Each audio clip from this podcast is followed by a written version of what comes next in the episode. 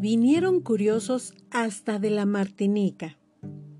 Vino una feria ambulante con un acróbata volador que pasó zumbando varias veces por encima de la muchedumbre.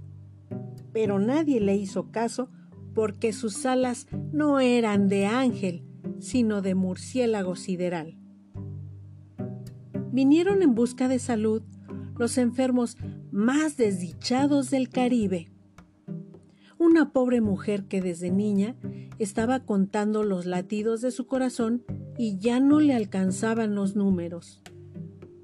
Un jamaicano que no podía dormir porque lo atormentaba el ruido de las estrellas, un sonámbulo que se levantaba de noche a deshacer dormido las cosas que había hecho despierto, y muchos otros de menor gravedad.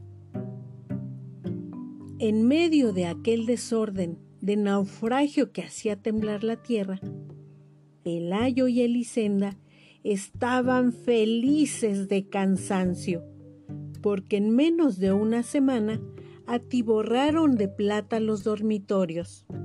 Y todavía la fila de peregrinos que esperaban turno para entrar llegaba hasta el otro lado del horizonte. El ángel era el único que no participaba de su propio acontecimiento el tiempo se le iba en buscar acomodo en su nido prestado, aturdido por el calor de infierno de las lámparas de aceite y las velas de sacrificio que le arrimaban a las alambradas. Al principio trataron de que comiera cristales de alcanfor, que de acuerdo con la sabiduría de la vecina sabia, era el alimento específico de los ángeles pero él los despreciaba, como despreció, sin probar, los almuerzos papales que le llevaban los penitentes.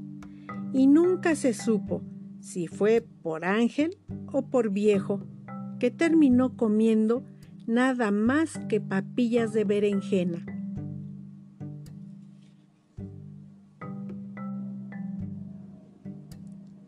Gabriel García Márquez continuará.